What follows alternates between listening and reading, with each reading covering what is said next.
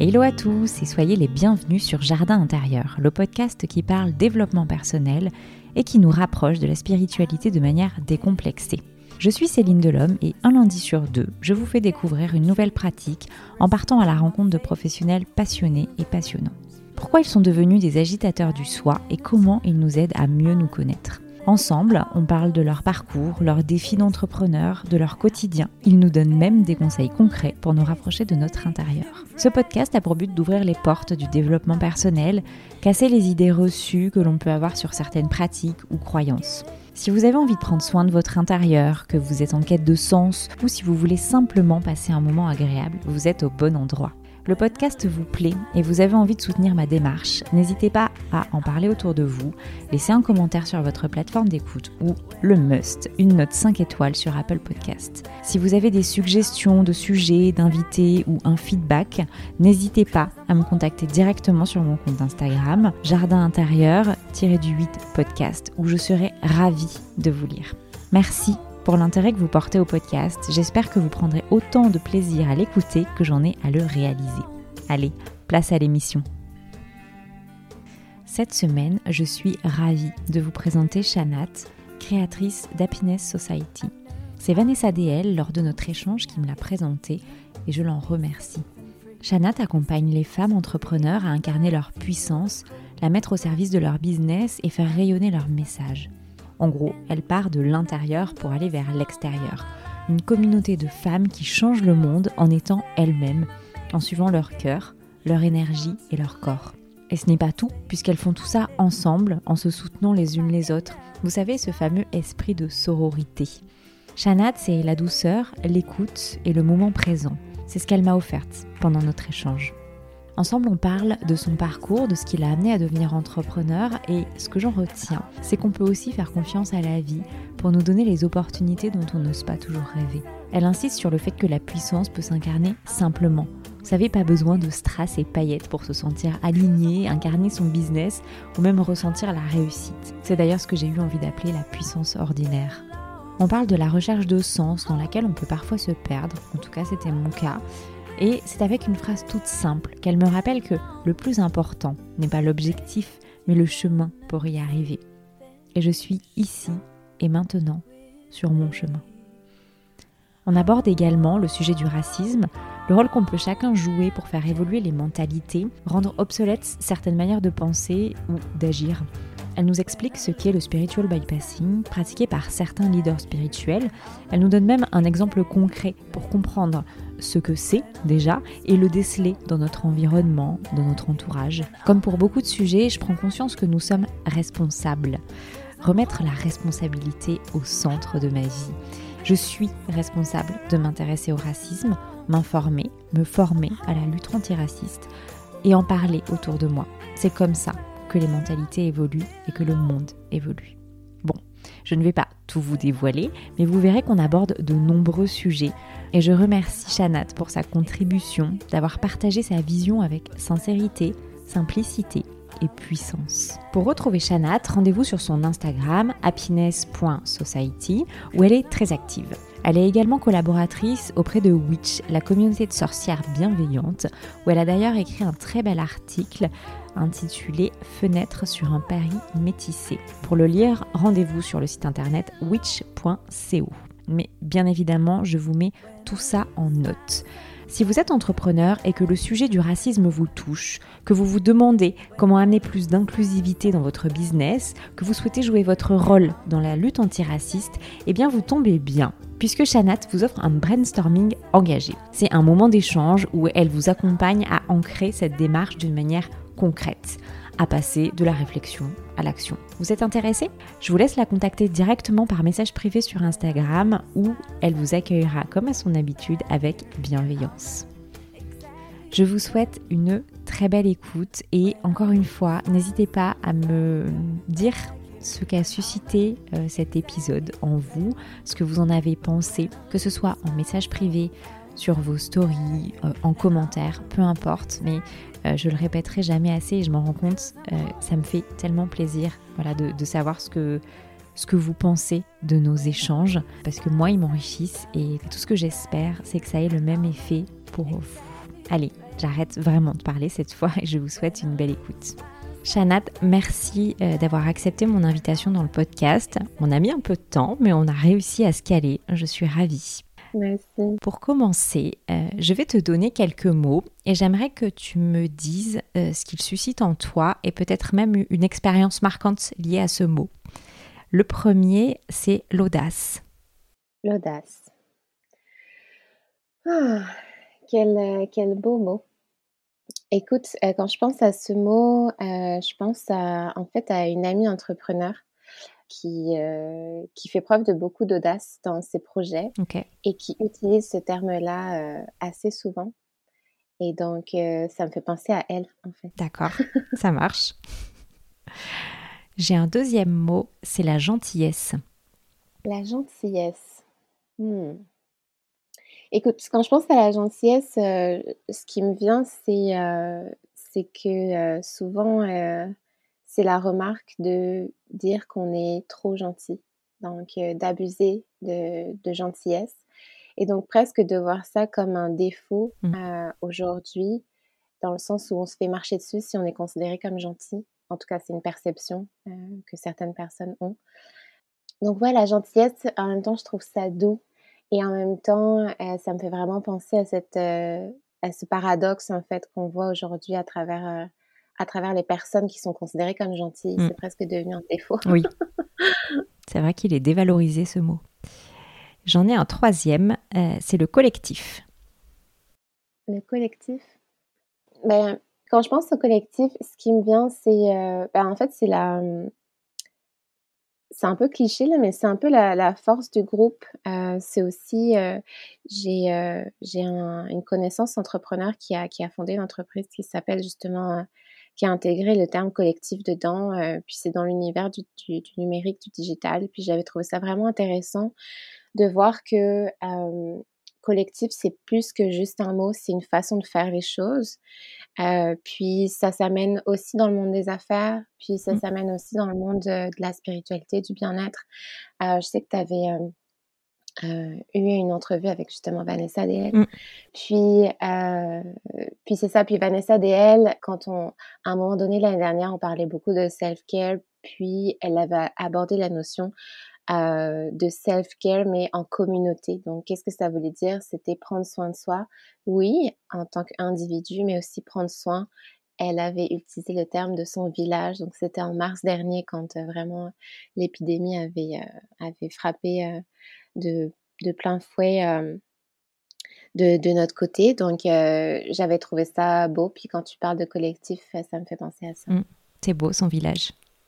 Mmh c'est une belle image. On va parler un peu de ton parcours. Euh, j'aimerais savoir à quel moment tu as pris conscience que tu voulais être le leader de ta propre vie. Je ne sais pas si j'ai pris conscience de ça à un moment en fait. ça peut aussi. Euh, en fait, euh, je te dirais que j'ai eu du mal avec le terme leader. Je pense que j'en ai encore, j'ai encore un peu de mal à assumer ce terme. ça va beaucoup mieux. j'ai fait beaucoup de, progrès. Mais, euh, mais effectivement, euh, ah, c'est pas, c'est pas venu un matin, je me suis réveillée, je me suis dit ça. Ça y est. Dit, hey, ce matin, Chanat, tu vas devenir euh, la leader de ta propre vie. Par contre, il y avait une citation de, dans Invictus, le film avec, ben, qui retrace. Est-ce que c'était dans Invictus? Attends, je sais plus. Bon, en tout cas, retour arrière. Euh, il y avait une citation, en tout cas de Nelson Mandela, je crois, qui disait que, en gros, je suis vraiment pas très forte en citation, donc euh, pardonne-moi l'inexactitude de la citation. Mais en gros, ça disait que tu euh, que étais en fait le capitaine de ton âme ou quelque chose comme mmh ça. Euh, le maître de ton bateau ou quelque chose comme ça. Et euh, moi et les citations. C'est le message qui compte. Et euh, je, comprends, je comprends tellement. en gros, ce que j'en avais ressorti, parce que c'est ça le plus, Exactement. important, mm. c'était que, ok, c'est bon, j'ai retrouvé la citation en même temps. Je suis le maître de mon destin, le capitaine de mon âme. Ok. Ok. Puis ça, c'était donc une citation de Nelson Mandela. Puis cette citation m'avait beaucoup interpellée dans le sens où, où ça, m'avait fait prendre conscience justement de ce, qu'on appelle aujourd'hui un peu justement le fait d'être leader de sa, vie, etc. mais c'était aussi bien, en fait, c'était, sur le plan de plus grand que juste euh, son quotidien. C'était oui, je peux agir sur mon quotidien, mais je peux aussi agir sur mon destin, donc globalement, tu sais, ce que j'ai envie de créer dans la vie. Mmh Et capitaine de mon âme, j'avais trouvé ça beau aussi parce que ça amenait justement une dimension qui était, euh, qui était un peu plus, euh, un peu plus globale, spirituelle, holistique, quel que soit le terme qu'on utilise. Donc, je dirais que ça, ça a été une des prises de conscience. C'était il y a plusieurs années, puis sur le moment, je n'avais pas vraiment fait, fait attention. Fait que ouais, je te dirais que ça a été vraiment plus des petits morceaux au fur et à mesure de ma vie qui m'ont fait réaliser en fait qu'il y avait certaines choses qui ne fonctionnaient pas et que pour les faire changer, euh, bah, ça prenait que je, que je sois plus consciente et impliquée de la façon dont je me comportais. Mmh Donc en fait, c'est arrivé plus de cette manière-là, plus que consciemment. C'est vraiment arrivé au day-to-day un peu de la façon dont je vivais les expériences. Ok. Tu dis que tu as travaillé dessus. Euh, si, du coup, je pense que tu as la capacité de prendre un peu de hauteur sur, euh, sur ce mot leader, leadership. À ton avis, pourquoi on va, on va parler des femmes, puisque c'est un peu le. ça fait partie du thème euh, d'aujourd'hui, mais pourquoi on a tant de mal à accepter ce leadership et à l'incarner? Hmm, C'est une belle question. Écoute, je peux te partager que ma perspective Bien sûr. Sur, cette question-là, parce que ça varie vraiment de, de, de, de, chaque, chaque personne. Mais moi, ce que je, ce que je ressens, puis ce que j'ai vécu, c'est que euh, le terme leader a été un peu galvaudé dans le sens où il s'est intégré dans, il s'est intégré et, il a été utilisé, surutilisé dans une entre, dans une société, aussi une entreprise là, par la suite là, dans les entreprises, mais surtout dans une société qui a valorisé un certain style de leadership qui était très très très dans le dans le masculin, mais, euh, mais le masculin, euh, comme on dit, toxique, donc, donc qui fait preuve de beaucoup de. Qui n'est pas dans l'ouverture, on va dire, qui est moins dans l'écoute, qui est vraiment plus comme juste. Tu sais, en, en, France, justement, souvent on parle de boss versus mmh. leader. Et cette distinction, elle a été faite, je trouve, assez récemment. Avant, on, on, on, voyait même pas qu'il y avait une différence entre les deux. C'était automatiquement les leaders de l'entreprise, c'était en fait les, les, gros managers ou les grands mm. directeurs.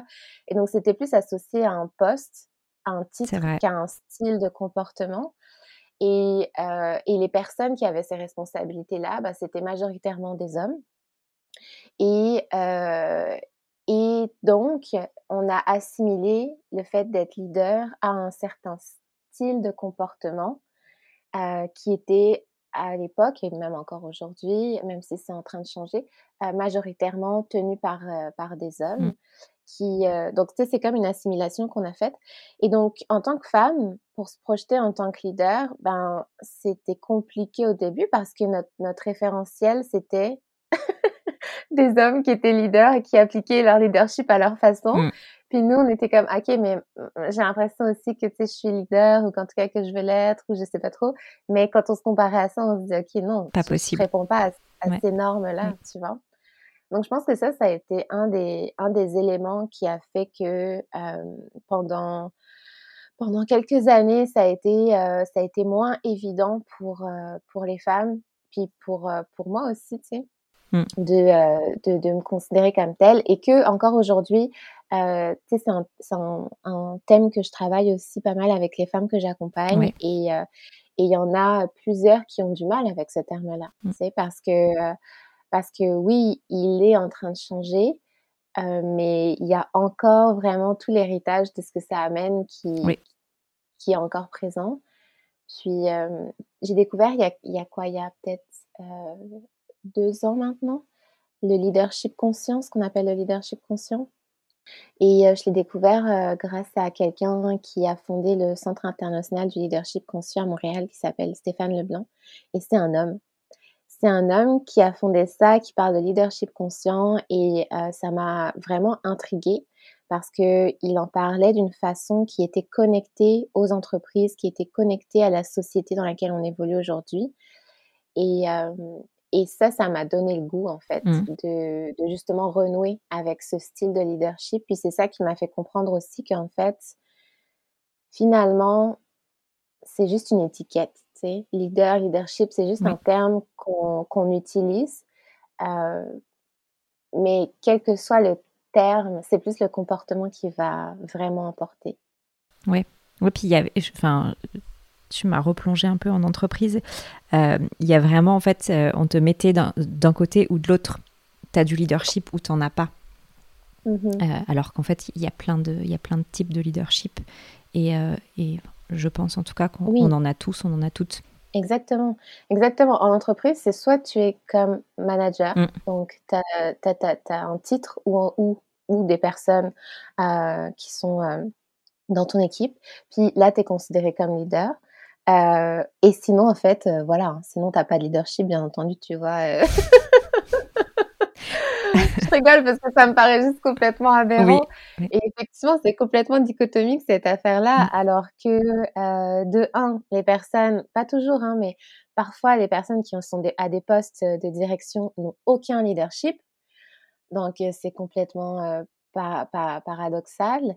et puis et puis justement, comme tu dis, il y a plusieurs styles de leadership euh, et on en a tous en fait. Oui. On en a tous. Je pense. Merci beaucoup pour euh, ce partage. On va, euh, enfin, un petit peu plus de douceur. On va parler de, tes rêves. Est-ce que tu, tu, te rappelles les rêves qui t'ont amené à créer Happiness Society? Et dans enfin, le contexte, pour moi, ce qui est important, c'est de comprendre en fait comment tu es passé d'un rêve, d'une idée, à, à, créer une entreprise au passage à l'action. Encore une fois, je vais répondre à ta question de manière détournée mhm. parce que j'ai pas vraiment rêvé de créer Happiness Society. En fait, ce qui s'est passé, c'est que, euh, comme euh, peut-être plusieurs d'entre nous, euh, à un moment donné dans ma vie, je me sentais plus complètement heureuse dans ce que je faisais. Donc, j'avais justement, j'avais un poste, j'avais un beau poste, je travaillais dans une belle entreprise à Montréal. Puis, euh, ça me suffisait plus dans le sens où euh, les, actions que je faisais au quotidien, ben, la seule, euh, le seul sentiment de satisfaction que j'avais à la fin de la journée, c'était d'avoir aidé l'entreprise, mais c'était plus suffisant pour me nourrir pleinement en fait, moi. Et donc, euh, j'ai fait des allers-retours à ce moment-là euh, pour chercher d'autres euh, d'autres postes. Et en fait, ben, je suis restée là où j'étais parce que les autres postes me correspondaient pas davantage.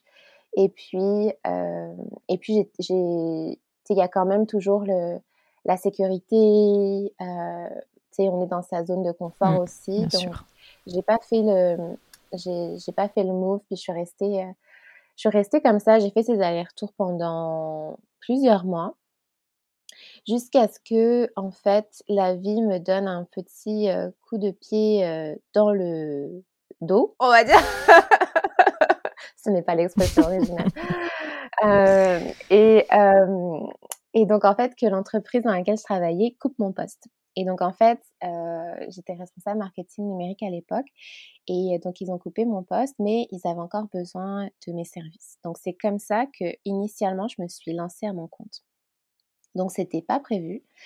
Euh, c'était, c'était, c'était pas planifié. Alors, oui, en toute transparence, quelques semaines avant, j'avais entamé un processus de réflexion en me disant, euh, Chanat, si tu euh, si tu ne trouves pas de travail ou de job de tes rêves ailleurs, peut-être que c'est parce que c'est à toi de te le créer. J'avais justement une amie, la même amie, euh, qui s'appelle Claire, qui, euh, dont je parlais pour l'audace, qui elle était en train de créer son projet. Et, euh, et donc qui m'a qui m'a dit hey il y a cette tu sais si tu veux prendre le temps de réfléchir moi je suis passée par cette cette formation là donc j'avais commencé en fait une, une formation pour rédiger un plan d'affaires même si j'avais pas d'idée en fait. Ouais. C'était juste pour prendre le temps de penser à ce que j'avais envie de créer. Donc, c'était une graine que j'avais plantée, mais la vie définitivement m'a dit, OK, cette graine-là, c'est le moment pour toi de Mmh. l'arroser euh, et d'en prendre soin. Donc, c'est comme ça que je me suis lancée en affaires. Et à l'origine, euh, Happiness Society n'existait pas. J'étais simplement à mon compte. Et, euh, et donc, en gros, l'équivalent de consultante en stratégie marketing communication. Ok. Et euh, mais je savais que ça me comblerait pas parce que c'était ce que je faisais quand j'étais euh, employée en fait, quand j'étais salariée. Donc euh, j'ai continué à, à faire la formation pour développer mon plan d'affaires. Et puis euh, et puis là donc je suis arrivée à mixer de par mon histoire, je suis arrivée à mixer ce qui me ce qui me tenait à cœur au vu de ce que j'avais traversé euh, moi par rapport à mes expériences, donc euh, qui est en lien beaucoup avec la valorisation du mieux-être, prendre soin de soi, l'importance de la compassion, de la bienveillance, du fait de soutenir, Mm. euh, notamment entre femmes, Oui. Et, et mon expertise qui était euh, plus dans la stratégie, la communication, marketing. Et j'ai remarqué que en fait, les personnes qui se, qui se, qui se lancent dans, ces, dans ce domaine-là, le domaine du bien-être, du mieux-être, la spiritualité, pas toutes, mais parfois, ce sont des personnes qui sont extrêmement passionnées, extrêmement dévouées, extrêmement compétentes parce que euh, elles enchaînent des formations sur des formations parce que c'est une passion. Mais d'un autre côté, euh, mais parfois elles manquent de euh, euh, de termes pour pouvoir aller rejoindre les bonnes personnes, pour pouvoir aller développer leur visibilité, etc. etc. Le côté business. euh, ouais, c'est ça le côté business et marketing en Ouais. fait. Et donc, euh, donc en fait, euh, c'est ce que j'ai choisi de- d'aborder à travers, à travers mon projet. Donc, Happiness Society, ça, a été vraiment la réunion des deux. Puis, euh, je pense que pour revenir quand même à ta question, c'était un rêve parce que quand je suis arrivée à Montréal, j'avais pas de pas de travail à l'époque et je m'étais fait faire une carte d'affaires pour aller dans les dans les réseautages et tout. Et, euh, et donc euh, dans cette carte d'affaires, j'avais mis à l'époque à Paris, j'avais un blog de foodie, ok, parce que je suis vraiment une gourmande. Donc j'avais fait un petit blog qui s'appelait Les fabuleuses adresses de Chanat, qui n'existe plus, ça sert à rien de chercher. Mais euh, et en fait, j'avais j'avais fait euh, j'avais fait cette carte d'affaires avec le, le petit logo de, de mon blog de l'époque et j'avais marqué donc Chanat euh, communication marketing. Je pense que j'avais pas marqué quelque chose de particulier, mais je m'étais fait une carte d'affaires puis je m'étais dit ah ça serait ça serait ça serait vraiment cool, ça serait vraiment fun un jour d'avoir ma propre euh, ma propre carte et euh, donc je pense qu'effectivement, tu sais, y a, y a j'avais ce rêve-là depuis longtemps, mais c'était vraiment pas quelque chose que je considérais comme possible. Mhm. Euh, et, et ouais, et je pense que ça, ça répond à peu près à ta question si tu veux que je Complètement. Complètement. Non, non, mais, mais c'est top. Enfin, fi- finalement, il y, a quand même eu. le- Enfin, pour moi, ça rejoint l'audace, en fait. C'est. euh, je pense que j'ai vécu un peu pareil, mais c'est de d'avoir des rêves, mais ne pas forcément oser se les avouer ou pas tout de suite. Et puis finalement, c'est c'est la vie qui se charge aussi de, de nous faire euh, agir à un moment donné. Et c'est très bien. Mmh, ouais.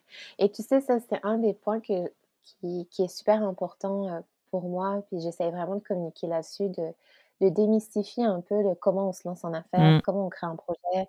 Parce que, bien sûr. parce que oui, on voit les success stories, mais souvent, je dis pas que ça n'existe pas. Enfin, bien sûr, il y a des personnes qui ont un, un, un développement éclair et tout, ça existe, mais c'est pas la majorité. Et quand on, quand on, on voit juste les success stories, ben, on oublie en fait que ben non, pour de vrai, parfois, ça commence vraiment pas de la façon dont on, dont on Ouais. pensait. Puis que c'est important. Enfin, moi, je suis super transparente sur le fait que je pensais pas que c'était possible pour moi, en fait. Tu vois? Mhm.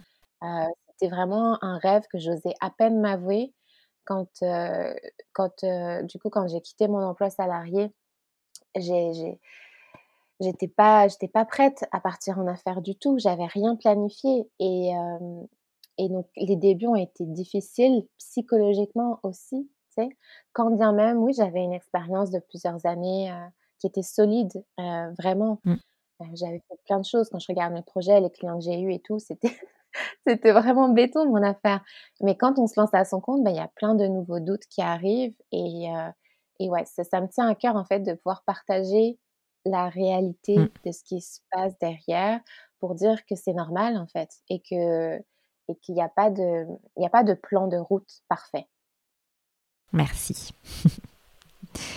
tu expliques, en tout cas je crois que tu as fait un post sur ça, euh, que pour donner, pour aider, accompagner les autres, il faut d'abord s'aimer soi, se respecter. Qu'est-ce qui t'a permis, toi, euh, de prendre conscience de ça? Ah, Qu'est-ce qui m'a permis de prendre conscience de ça? Ça a été un cheminement. Euh, puis je pense que c'est pas mal euh, une des choses qui va se dégager le plus de, ce, de cet échange, c'est que ça a été vraiment au fur et à mesure du temps que ça s'est venu. en fait, si on fait un retour en arrière, euh, je dirais au début de ma vingtaine, euh, j'étais vraiment très très différente de qui je suis aujourd'hui euh, sur certains aspects.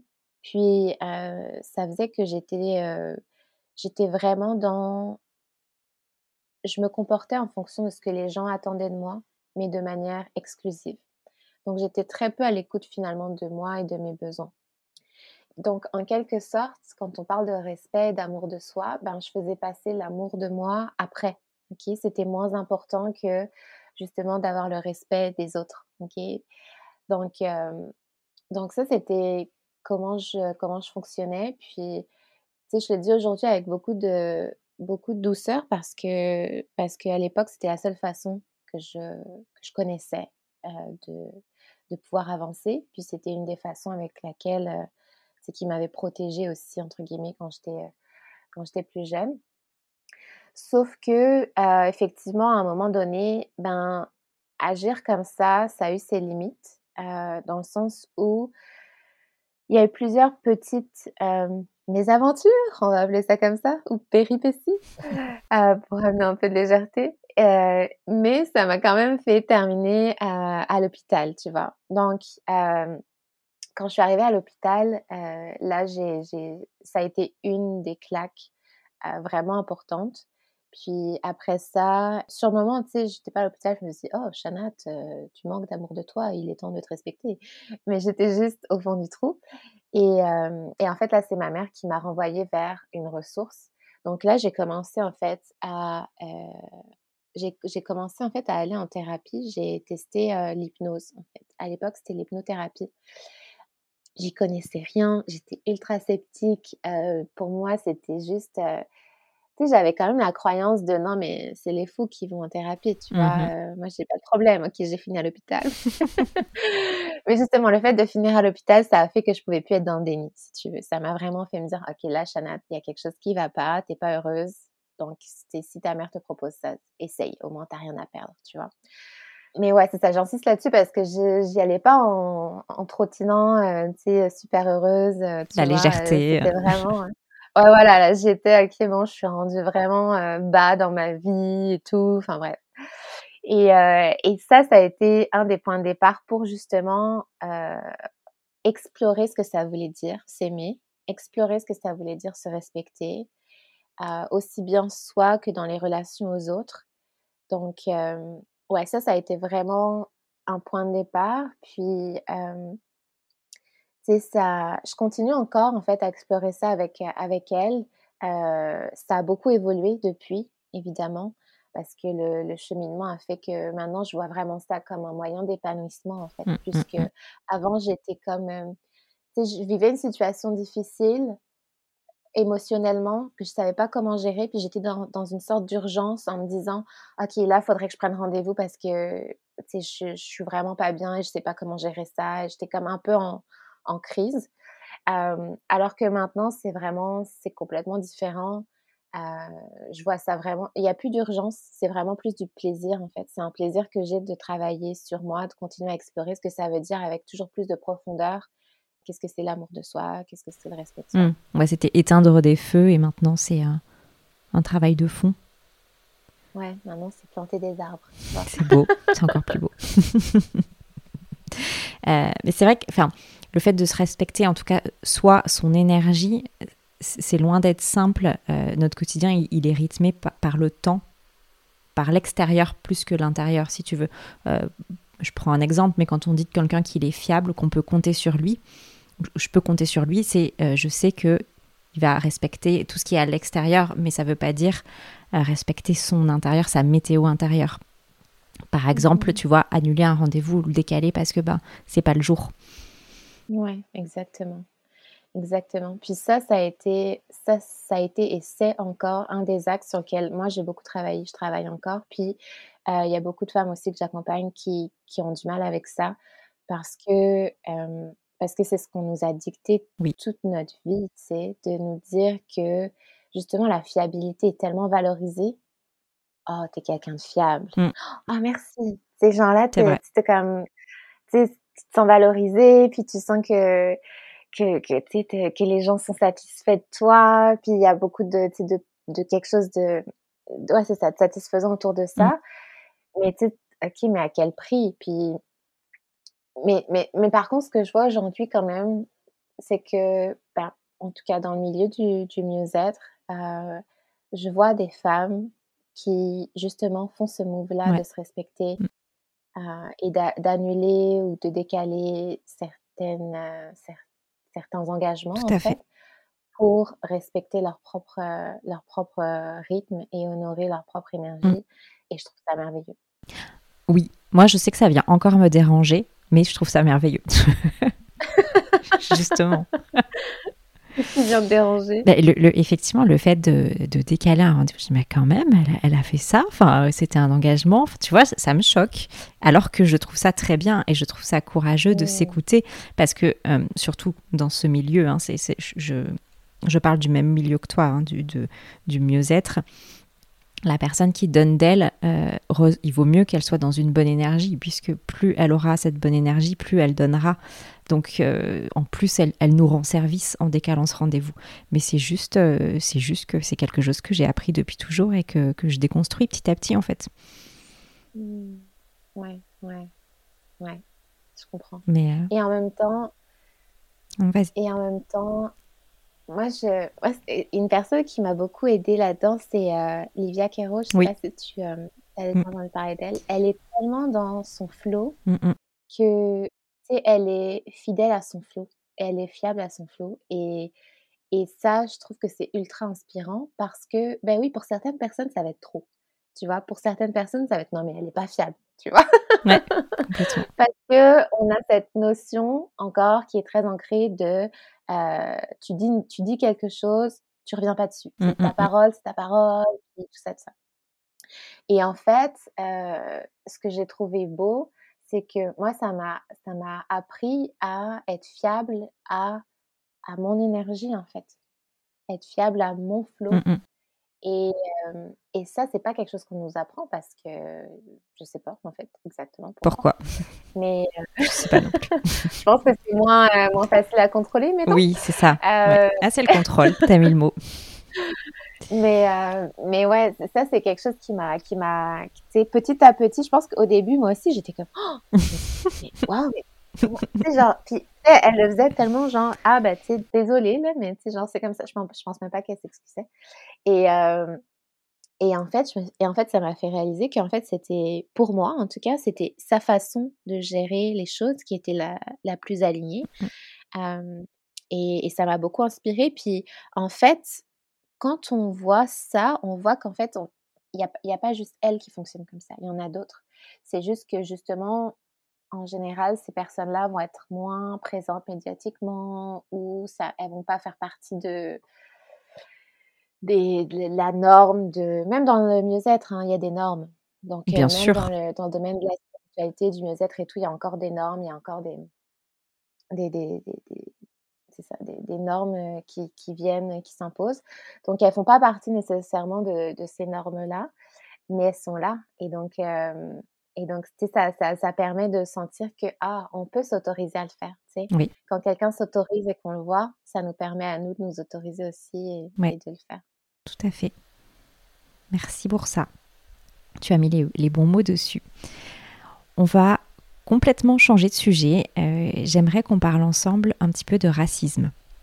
Mmh Lorsque tu en parles du racisme, de l'oppression internalisée, tu invites les gens à adopter une autre perspective. Pour moi, en fait, tu prends une part de responsabilité, tu contribues à changer les choses, à rendre justement certaines manières de penser obsolètes. Donc ça rejoint juste ce que tu disais avant, mais sur un, autre sujet.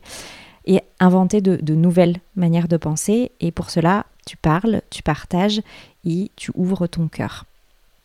J'écoutais un podcast hier où l'invité expliquait qu'on était dans une société d'opinion bien plus que d'exemplarité.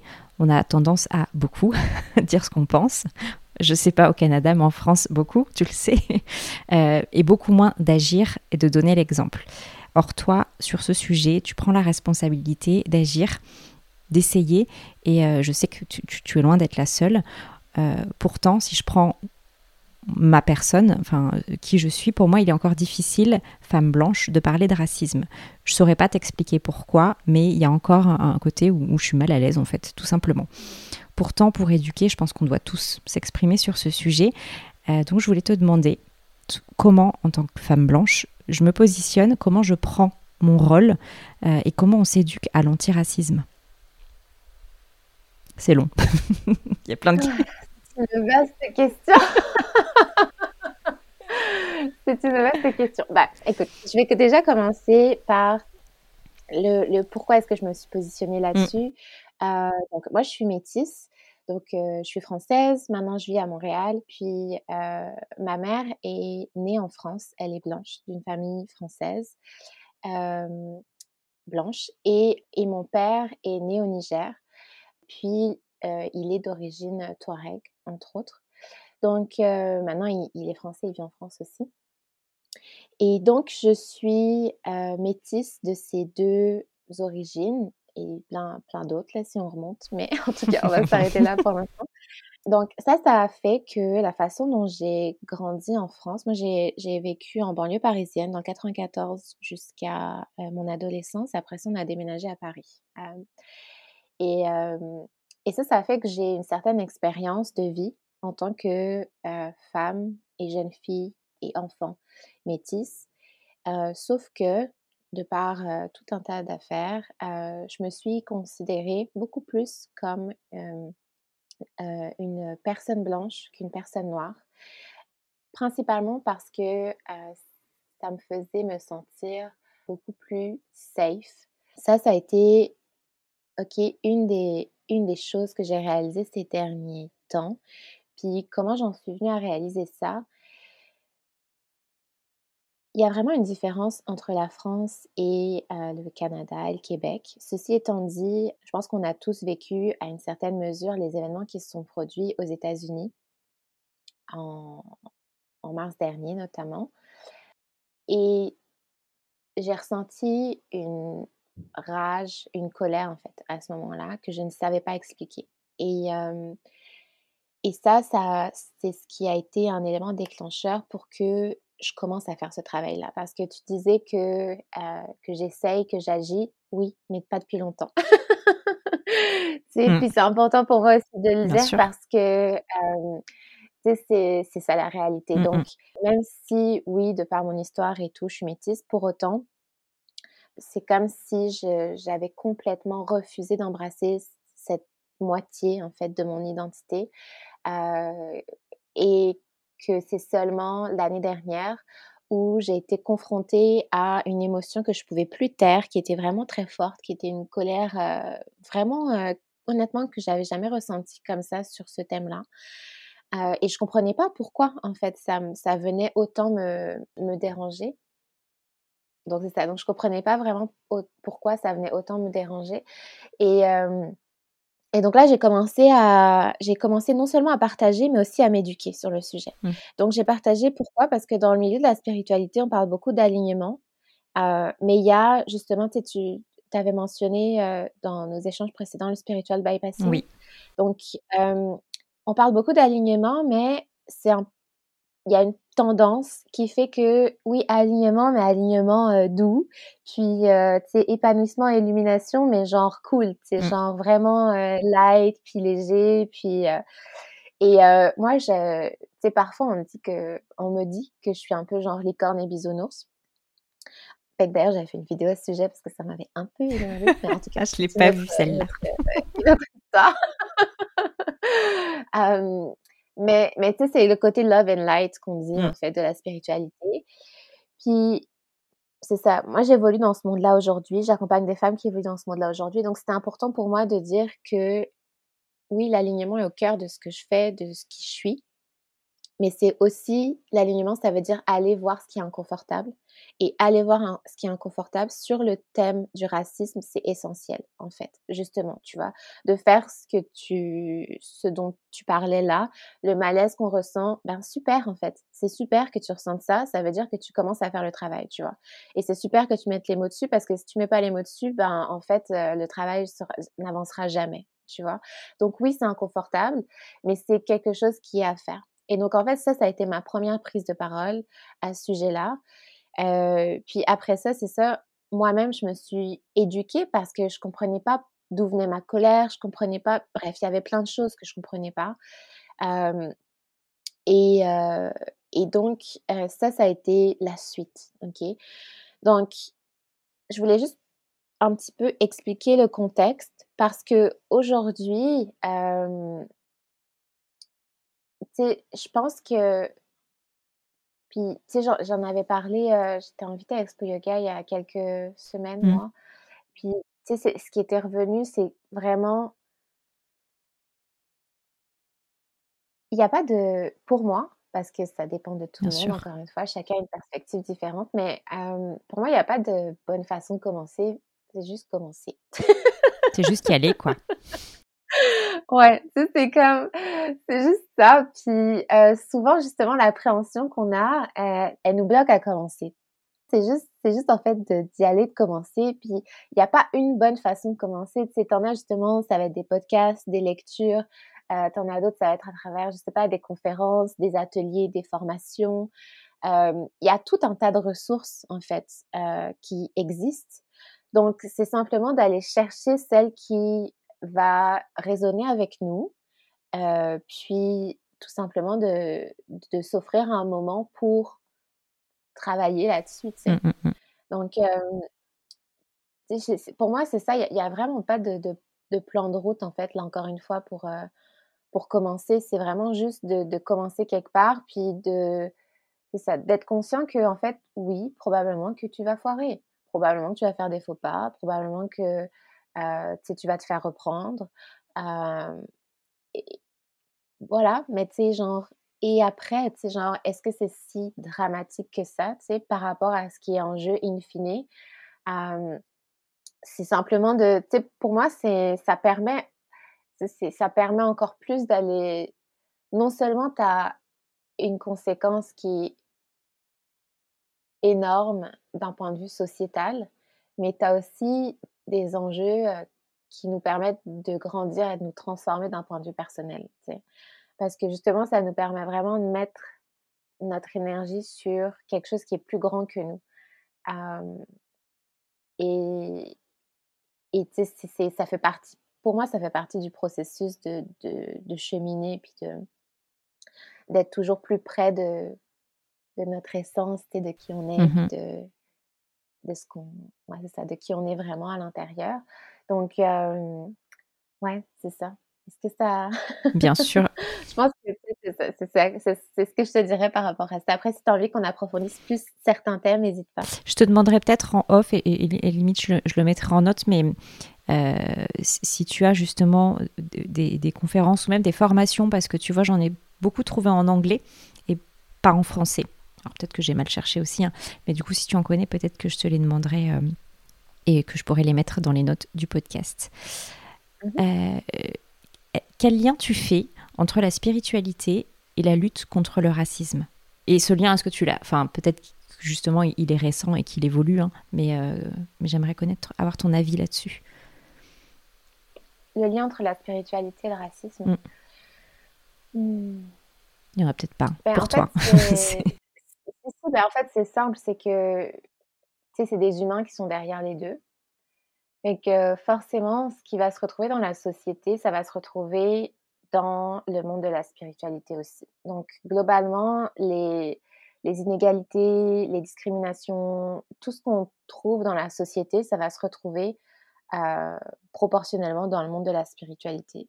Sauf que moi, ce qui m'avait vraiment énervé, c'est que dans la spiritualité, on va justement, genre, je vais reparler un peu du spiritual bypassing parce que mmh dans la spiritualité, on va. Qu'est-ce que c'est le spiritual bypassing Juste, c'est que on va utiliser des idées euh, spirituelles pour contourner un problème, pour l'éviter. Ce que ça fait, c'est que ça va, on va être dans le déni. Donc, par exemple, j'ai un exemple super concret par rapport à ça. Parce que parfois, je, vois des événements euh, qui ont l'air cool, c'est des événements dans la spiritualité et tout. Mmh et là, je regarde les invités. Euh, puis c'est des panels de genre 20 personnes, 25 personnes. Puis, euh, ben, en fait, t'as que des blancs. Mmh. T'as que des personnes blanches. Et, et quand, quand j'écris, puis non seulement t'as, non seulement t'as, des, t'as que des personnes blanches, mais le titre se veut très universel, tu vois c'est vraiment, euh, c'est vraiment, c'est comme, je pense que l'intention, c'est, ça s'adresse à vraiment tout le monde. Mmh Mais quand tu regardes le panel, t'es genre, mmh, tout le monde. Ça se voit pas vraiment. c'est genre, ouais, c'est ça. Et donc, euh, et donc, euh, tu sais, j'avais écrit à une, à, à, un, moment à l'organisatrice de, de, de, cet événement mmh pour savoir comment est-ce qu'elle avait choisi ses panélistes sur quel, euh, euh, sur quels critères. Puis si elle avait pris en compte, euh, justement, je sais plus comment je l'avais amené, mais tu sais, si elle avait pris en compte les, les, les, différences culturelles ou si elle avait pris en compte voilà, le fait d'inviter différentes personnes, différentes cultures, de différentes perspectives. et, et en fait, elle m'avait répondu j'ai fait ces choix en fonction Genre, en gros, c'est des choix de mon âme. Genre, c'est des choix d'âme à âme. Et c'est genre. Très spirituel. Ah!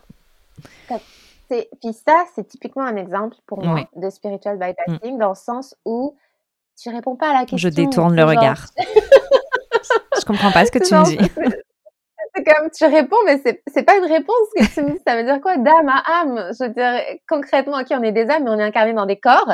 Et chaque corps a ses différences. et puis, une de ces différences, c'est notre culture, notre perspective, euh, notre couleur. Enfin, oui, représente la, euh, la diversité. Ouais, en fait, c'est nier, tu vois, c'est nier ça. Tu sais, c'est comme euh, la phrase « je vois pas les couleurs euh, T'as beaucoup de gens qui comprennent pas quel est le problème avec cette phrase-là. Euh, le problème, c'est que les couleurs, elles existent et que selon quelle couleur tu as, bah, tu vas vivre une expérience de vie qui va pas être la même. Mmh. Et tu as certaines couleurs qui sont un peu plus discriminées que d'autres. Et donc, voilà, c'est ça l'importance de, de, de, voir les couleurs. C'est parce que ça, ça veut, c'est de reconnaître le fait qu'il y a des vraies différences qui sont associées aux expériences de vie Mmh. Et donc, donc voilà. Donc ça, c'était juste pour parler du spiritual bypassing. Mais pour revenir à ta question, le lien, c'est ça, c'est que pour moi, ça devrait être. C'est comme si dans un idéal, ce serait un monde qui est genre justement où on n'a plus besoin de lutter contre le racisme, le monde spirituel. Mais en fait, ça c'est comme c'est un idéal genre idéaliste. Le monde des bisounours. Dans le sens où, ouais, un peu, dans le sens où, euh, ben, c'est des humains, on est des humains. Et donc forcément, euh, ce qui se reflète dans la société d'aujourd'hui, ce qui ne va pas, tous les dysfonctionnements, ben, ils sont reflétés dans le monde spirituel aussi. Euh, c'est simplement que, que, que, que ouais, c'est ça. C'est parfois, j'en parle moins parce que c'est fatigant et c'est un peu drainant de voir ça. Puis je m'entoure euh, de personnes qui finalement partagent la même vision que moi par rapport à ça. Mmh. Mais euh, je te dirais que le point pour moi d'amélioration, c'est que, en fait, c'est que tu as comme une sorte de... C'est pas nécessairement une hypocrisie consciente, mais tu as une sorte d'hypocrisie, je trouve, dans dans une partie qui est du, monde spirituel. Encore une fois, c'est pas tout le monde n'est pas, euh, on met pas tout le monde dans le même panier là, mais tu as une tendance quand même qui va faire que on ne va non seulement pas aborder ce sujet, mais surtout, on ne va pas faire le travail d'introspection qui est nécessaire. Parce que pour moi, oui, il y a un enjeu évidemment qui est collectif, tu sais, ce soit au niveau de la société, au niveau des entreprises, mais tu as aussi un niveau qui est individuel et personnel. Et ça, c'est ce sur quoi on peut tous et tout agir, tu vois. Et tout le monde, mais donc y compris dans le monde du mieux-être, de la spiritualité. Or, il y a, encore des personnes qui ne prennent pas le temps de faire ce travail-là. Et ça, je trouve ça dérangeant. Parce que quand on se dit justement leader spirituel ou quand on, on accompagne des personnes d'une façon ou d'une autre par rapport à ça, je trouve ça essentiel de, de se pencher en fait là-dessus. C'est une responsabilité. Ouais, je, je pense que c'est pour envers moi, le collectif, envers la société. Ouais. Mm. ouais. Puis en fait, je dirais même que c'est potentiellement, je pense que ça peut, ça peut être dangereux de ne pas le faire parce que sinon, c'est que, encore une fois, c'est qu'on fait un déni de toute une, une je sais pas comment l'appeler, mais on fait un déni de, de quelque chose qui existe et qui est, qui est extrêmement problématique. Mm -hmm. tu vois donc, quand bien même on l'intègre pas, je, je dis pas que tout le monde devrait parler de racisme, d'antiracisme et tout, là, c'est pas du tout ça que je dis. Mais par contre, d'avoir cet espace personnel dans lequel on est dans une introspection et qu'on aborde ou qu'on a abordé ou que, de se dédier en fait à un espace pour, euh, pour euh, avancer sur ce, sur ce sujet-là. Et, euh, et c'est ça en fait. Ouais. Et encore une fois, quelle que soit la façon qu'on choisit pour avancer, peu importe. Il de... ouais. Faut essayer. Ok, merci beaucoup. Avant de parler des femmes, j'aimerais qu'on parle du sens de la vie. En fait, c'est des mots qui, que j'entends beaucoup euh, de par ma sphère aujourd'hui, hein, euh, de plus en plus, tout simplement parce que j'y suis sensible, parce que je m'y suis penchée, et peut-être trop parfois. Tu vois, de, vouloir répondre à, à, la question du grand pourquoi, euh, c'est juste prise de tête. Et, j'ai l'impression que ça, ça peut même m'éloigner du moment présent, du plaisir, et que je peux aller jusqu'à culpabiliser parce que les grands enseignements du développement personnel euh, nous disent de lâcher prise, de vivre le moment présent, d'être à l'écoute de son corps, etc. Et, euh, et, tout ça, en fait, ça devient lourd. Donc on, part d'une base qui est, qui est saine, c'est-à-dire qu'est-ce que, je, qu'est-ce que je veux dans la vie, quel sens je veux donner à ma vie. Et d'ailleurs, je crois que c'est un peu la question que tu te posais quand tu étais en entreprise et que bah, tu trouvais plus le sens. Donc c'est une bonne question pour avancer, mais est-ce que à toi aussi, ça te l'a fait des fois d'être juste submergé de questions auxquelles bah, tu peux pas répondre et finalement de pas te brancher à, ton, à ta bonne source, à ta source intérieure, mais plutôt à l'extérieur, les livres, les conférences, euh, les coachs, etc. etc. Oui, définitivement. Ben, c'est un réflexe hein, qu'on a d'aller chercher les réponses à l'extérieur avant de, de regarder à l'intérieur. Euh, pourquoi? Parce que souvent, c'est plus facile. c'est un peu ce dont on parlait juste avant. C'est tellement inconfortable de ouais. prendre le temps de se regarder mmh. et de se dire Ah, ben oui, cette fois-ci, j'ai été raciste et j'ai eu un comportement raciste. Oui. Ben, c'est la même chose pour aller, euh, pour, euh, quand, on a une, quand on vit une situation difficile ou qu'on cherche des réponses. C'est beaucoup plus facile d'aller euh, lire des livres, écouter des gens parler de ça plutôt que de se regarder en face puis de, de creuser à l'intérieur. Euh, shadow work, là, comme on dit, le travail de l'ombre. Mmh. Et euh, ça donne très envie, d'ailleurs. ça, ça, fait rêver. Croirais dans Harry Potter. Ouais. En tout cas.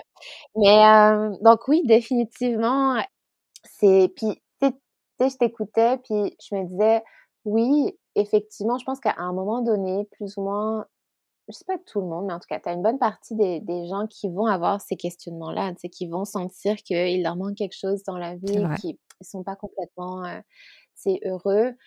Et en fait, ce qui se passe, euh, c'est parfois, c'est que on va faire de, justement, trouver le sens, une quête éternelle, infinie et genre ultra importante. Et du coup, on va se mettre énormément la pression et en fait, c'est le, c'est le fonctionnement dans lequel on a baigné toute notre vie, donc c'est normal, c'est le seul qu'on connaît. Mais on va rentrer dans une optique de performance pour trouver le sens de notre vie.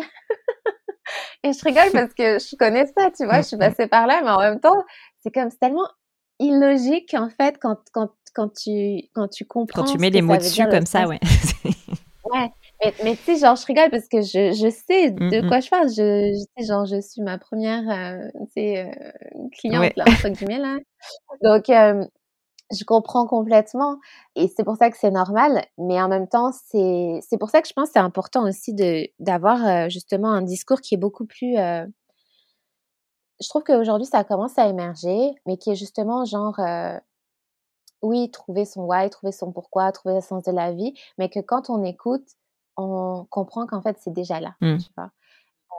ça, je pense que c'est important de de mettre le doigt dessus. Bien sûr que tu as des techniques, tu as des exercices, tu as des choses qui peuvent t'aider, tu vois, dans, dans, dans, ta, dans ta réflexion, dans ton exploration. Mais c'est de comprendre que, de un, c'est déjà là, puis que c'est un travail continu, tu sais? Donc, il n'y a pas de course, il n'y a pas de un jour je vais la, un jour je vais avoir, trouvé le sens de ma vie. Tu sais, les bouddhistes, ils parlent d'illumination. Mmh. Alors, si tu vises l'illumination, ok, là, euh, tu sais, c'est définitivement aussi quelque chose que, que tu, tu, tu, qui fait partie du cheminement de comprendre. Ma syntaxe est, horrible, mais en tout cas, pas, je pense que tu comprends ce que je veux dire. par rapport au fait de, ça peut prendre une vie. Les bouddhistes, ils, pensent qu'on se réincarne, donc ça peut prendre une vie, ça peut prendre plusieurs vies pour y arriver à l'élimination. Donc, c'est pas une course en fait. C'est juste de de revenir justement quand tu disais parfois je perds j'en perds le moment présent justement de revenir à ce fameux euh, ok aujourd'hui maintenant puis euh, de voir en fait moi j'aime bien le voir à l'inverse de voir en quoi est-ce que tu la vis déjà ta mission de vie? En quoi est-ce que tu la vis déjà en quoi est-ce que tu le vis déjà ton why? Mmh. donc évidemment qu'il y a des c'est ça, il y a des questions quand même qui peuvent nous guider à travers ça. Euh, par contre, c'est vraiment important, je pense, de prendre en compte que c'est que c'est une guidance et que ces questions-là, elles nous orientent, mais que c'est nous qui, qui avons vraiment la, la boussole. C'est nous qui savons vraiment ce que ça veut dire pour nous. Puis, puis ouais, c'est définitivement, je pense que c'est c'est un, un, bon thème parce que parce que justement, quand la pression de la performance s'invite dans la recherche du sens de la vie ou de la recherche du why, c'est normal, mmh. encore une fois, parce que c'est comme ça qu'on a été éduqué, puis c'est comme ça qu'on sait faire. Euh, mais c'est important juste de, à ce moment-là, de se dire, ah, t'en une minute là. Je suis où? est-ce que je serais pas un peu dans le champ? Est-ce que je serais pas en dehors de, ce que je veux vraiment faire tu vois? Et en même temps, c'est une branche euh, du développement personnel, enfin du marché du développement personnel aujourd'hui. Cette branche performance, elle existe. Les coachs de performance, ils sont là. Euh, donc c'est aussi peut-être d'aller euh, se demander quelle personne on, suit, ou, enfin d'où nous viennent nos influences et, et si justement ces personnes-là sont dans la performance. Oui, exactement. C'est mmh. effectivement. Euh, mais en fait, ça dépend. En fait, ça dépend un peu de ton objectif. Ça dépend un peu de ce que tu cherches vraiment. parce que tu sais, les, les, coachs de performance, ils ont vraiment une utilité. Tu sais, c'est pour, c'est vraiment comme, c'est ultra ciblé en général ce que tu veux travailler avec eux ou avec elles. C'est du court moyen terme. Mmh. ouais, tu sais. Alors que euh, la, la, la, mission de vie, le, le, sens de la vie, ton pourquoi, ton why, c'est quelque chose qui est beaucoup plus euh, mmh exploratoire comme approche. Donc, c'est vraiment de, de, voir aussi euh, qu'est-ce que qu'est-ce que toi tu recherches en fait là-dedans. Euh, parce que, ouais, c'est ça. Parce que,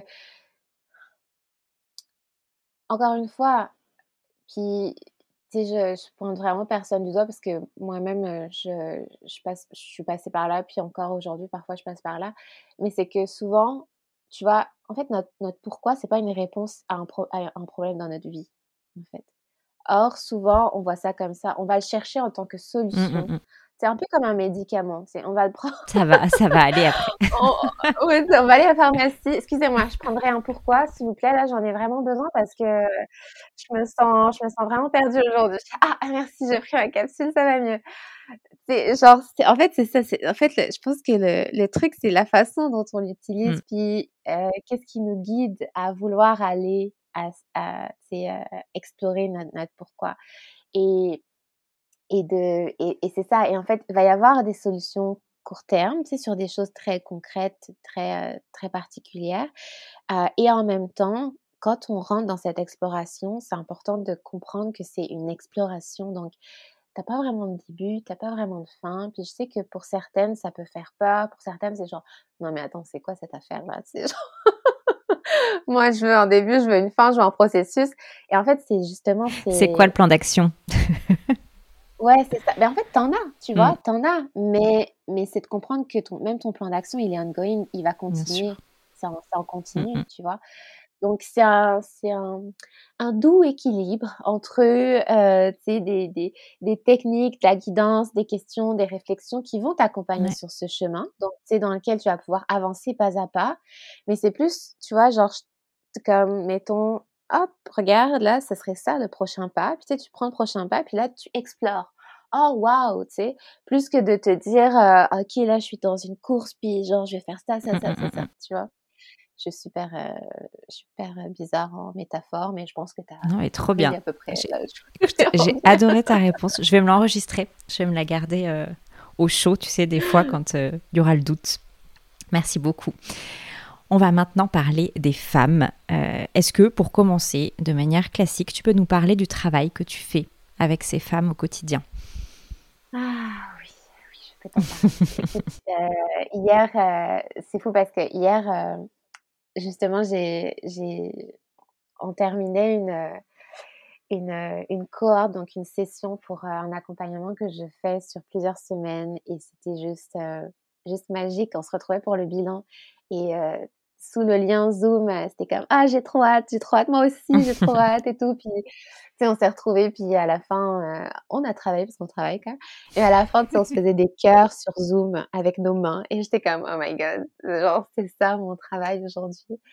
Euh, je peux définitivement t'en parler. Alors, qu'est-ce que je fais? Qu'est-ce que je fais? En fait, en fait, ce qui me tient le plus à cœur, c'est vraiment de pouvoir voir des femmes qui ont des projets euh, justement de cœur, qui ont des projets qui sont impactants, des projets qui sont engagés à transformer la société d'une façon ou d'une autre. Ok, euh, donc euh, de, de, voir ces femmes-là vraiment être en mesure de rayonner davantage, être en mesure de d'oser davantage, être en mesure de s'affirmer davantage. Et ça passe principalement, le canal que j'utilise, c'est à travers la communication. Mmh Donc, euh, en gros, ça, ça, ça, ça va permettre de les aider à, à solidifier, à ancrer leur fondation pour euh, avoir un tel alignement à l'intérieur qu'au niveau de leur communication, qui est justement à l'extérieur, ben, que ça se ressente. Donc, euh, souvent, je dis que je fais un travail inside out. Mmh Puis à chaque fois, je pense au dessin animé du même nom. Mais euh, je ferme la parenthèse. euh, dans le sens où, puis c'est vraiment, tu sais, c'est en continu avec ce dont on parlait, mais aujourd'hui, il y a quand même une tendance où on part de l'extérieur vers l'intérieur. Même quand on crée un projet, quel est le besoin du marché mmh, auquel mmh, tu vas répondre? Ça, c'est quand même une des premières questions qu'on te pose. Hey, j'ai un super projet. Quel est le besoin du marché auquel tu vas répondre Et tu sais, t'es genre. Est-ce qu'il y a un créneau sur ce marché? T'es sûr et, attention, je dis pas que c'est pas une bonne question. C'est une excellente question. Mais est-ce que c'est vraiment la première à laquelle tu veux répondre quand tu te lances? Mmh. Mmh, mmh, donc, en fait, c'est vraiment d'avoir une approche où, oui, on intègre des principes fondamentaux de la stratégie, du développement d'entreprise, euh, du marketing et de la communication, mais dans une approche qui est inside out, donc qui part de l'intérieur vers l'extérieur. Donc, toi, toi en tant que personne, qu'est-ce qui euh, te constitue, tu sais, qu'est-ce qui constitue ton identité? Donc là, en général, j'aborde justement le pourquoi. Mmh à travers le. Honnêtement, c'est vraiment à travers le, la, méthodologie de Simon Sinek. Donc, tu sais, oui, je me, je l'approprie d'une certaine façon, mais tu sais, c'est ultra transparent par rapport au fait que c'est pas moi qui suis née avec tout ce savoir. Genre, je l'ai canalisé une nuit. ouais, voilà, c'est pas du tout ça. C'est juste que je le suis, tu sais, comme je l'ai vraiment, j'ai pris le temps de, de l'absorber, de l'intégrer, puis aujourd'hui, ça me permet de de pouvoir l'offrir, Mmh tu sais. Tu te l'es approprié. et ouais, puis puis donc donc c'est ça, donc ça, c'est une des un des aspects. Puis une fois que tu as de la clarté là-dessus, ben là, effectivement, tu vas aller regarder avec qui tu as envie de collaborer. Là encore, Mmh, on mmh, part mmh. du on part de l'intérieur. C'est avec qui tu as envie de collaborer. Puis là, une fois que tu vois avec qui tu as envie de collaborer, bah, tu vas voir ce dont elles ont besoin. Puis tu vas voir en quoi ce dont elles ont besoin match toi, ton histoire et ton expérience. Puis c'est ça qui va créer ton offre, OK, ou ton service, ton produit. Donc tu vois, on arrive au même résultat, mais on part en sens inverse en fait. Bien sûr. Et, euh, et après ça, une fois que tu as la clarté sur ton offre, ben ça va être beaucoup plus facile et beaucoup plus fluide pour communiquer. C'est souvent, euh, souvent une des choses que j'entends, c'est je, ben, c'est ça, je sais pas comment me présenter ou j'arrive pas trop à, à rejoindre les bonnes personnes ou j'arrive pas, tu sais, je voudrais développer plus de visibilité, tout ça. Euh, D'accord, mais tu sais, parlons des vraies affaires, parlons de ce qu'il y a derrière parce que oui, oui, potentiellement, effectivement, euh, je pourrais faire un plan de communication, une stratégie euh, sur Instagram, par exemple. C'est un truc qui est super en demande. Mais tu sais, si derrière, t'as pas les fondements, ta stratégie. Instagram, elle va pas marcher. C'est des coups d'épée dans l'eau, tu vois. Et en fait, je le, ça, je le sais parce que je l'ai vu. Puis, puis, puis je, je- moi, ce que je veux, c'est ce que je veux, in fine, c'est démocratiser l'accès au mieux-être. Donc, c'est-à-dire que je veux que toutes les personnes que j'accompagne, elles puissent rayonner tellement que ça, fait, un- ça fasse un effet boule de Mmh neige, puis que, tu sais, il y ait plus de gens qui soient touchés par leur, euh, leur rayonnement. Donc, l'objectif, c'est vraiment ça. Donc, euh, si elles font une stratégie Instagram et que derrière, c'est pas, c'est pas clair en termes de, de, de ce qu'elles peuvent vraiment apporter, puis en quoi elles se différencient des autres, ben c'est dommage parce que les, les, les, les résultats vont être moins, moins bons que ce qu'elles pourraient Mmh euh, faire. Donc, donc c'est ça. Donc, commencer par, euh, par l'intérieur, vers l'extérieur. Ok. Puis, euh, je vais m'arrêter là, sinon je pourrais partir en. Euh, T'inquiète, j'ai d'autres questions. Euh, Quand tu proposes des ateliers, je peux me tromper, mais j'ai l'impression que tu crées en quelque sorte un cercle de femmes. Bah, D'ailleurs, ce dont tu me parles euh, d'hier, c'est un petit peu ça en fait, enfin, ce, ce lien de, de sororité qui peut se créer. Est-ce que tu peux me parler de, de ce lieu, ce cocon et ce que ça apporte aux femmes au-delà d'outils concrets pour se lancer? Hmm. Oui. En fait, euh, effectivement, parce qu'en fait, je me dis que j'ai pas vraiment répondu à ta question. Euh, je me suis emballée sur. euh, En fait, ok, je vais être très, euh, très euh, structurée sur cette réponse, d'accord? On fait une sur deux. la, fa- façon dont, euh, dont j'accompagne les femmes aujourd'hui, en fait, il y a euh, trois façons. ok? La première, c'est à travers de l'accompagnement individuel. Donc euh, là, ça va vraiment être spécifique par rapport à quelque chose qu'elles ont envie d'aborder. Ça peut être en lien avec justement leur expansion, leur vision, leur réalignement. Euh, souvent, c'est ce type de thématique qu'on va explorer ensemble parce que ça demande de l'approfondissement et un accompagnement vraiment Mhm. personnalisé. Après ça, il y a l'accompagnement de groupe que j'ai créé l'année dernière qui s'appelle le Happiness Mastery. Puis ça, c'est un accompagnement qui est sur huit semaines où je les guide à travers les différentes étapes qui sont justement essentielles selon moi pour être en mesure de créer ou de développer une entreprise, un projet de cœur qui est vraiment aligné. Donc, en gros, il y a des femmes qui euh, se lancent juste en affaires, tu as des femmes qui sont en réflexion, qui veulent créer un projet, et tu en as aussi qui sont en affaires depuis plusieurs années, qui veulent, par exemple, soit se réaligner, parce que définitivement, c'est un travail, si tu l'as pas fait au début, à un moment donné, tu vas te rendre que tu vas devoir le faire parce que Il s'impose à toi. C'est un peu bri- ouais, c'est un peu bric-à-brac ton histoire. Ça, ça empêche pas de gagner de l'argent, mais à un moment donné, ça demande plus de solidité au niveau des fondations. Euh, ou alors euh, que tu lances une nouvelle offre et que donc euh, tu as envie de guidance pour avoir une offre qui est alignée avec ton essence, avec ce que tu as créé jusque-là. Donc ça, c'est un programme qui est beaucoup plus long sur la durée. Et donc hier, c'était ça, c'était la, en fait la happiness graduation, genre on fait une petite cérémonie de, de diplôme, on va dire, et, euh, et de bilan. Donc, euh, c'était ça, en fait, qui s'est produit hier. Puis, comme c'est un accompagnement sur plusieurs semaines, ben, il y, a, y a des liens, en fait, Mhm. qui se créent. C'est des, des relations, tu sais, c'est, vraiment des, des belles relations, euh, puis, puis c'est ça. Puis après ça, tu as le sisterhood. Donc, tu sais, quand tu parlais de sororité, oui, effectivement, il y a vraiment un lien. Donc, le sisterhood, c'est une communauté qui, qui vise à rassembler des femmes. Puis moi, mon objectif, c'était avant tout que, que chaque femme qui fait partie du Sisterhood se sente soutenue, encouragée et célébrée en fait dans, dans son projet d'une façon, c'est d'une façon qu'elle l'a jamais été avant. C'est dans le sens où quand on se lance en affaires, de un, il y a les défis qui sont liés spécifiquement au fait de se lancer en affaires. Mais quand on se lance en affaires dans un milieu qui n'est pas admis majoritairement par la norme, mmh il y a encore des défis supplémentaires.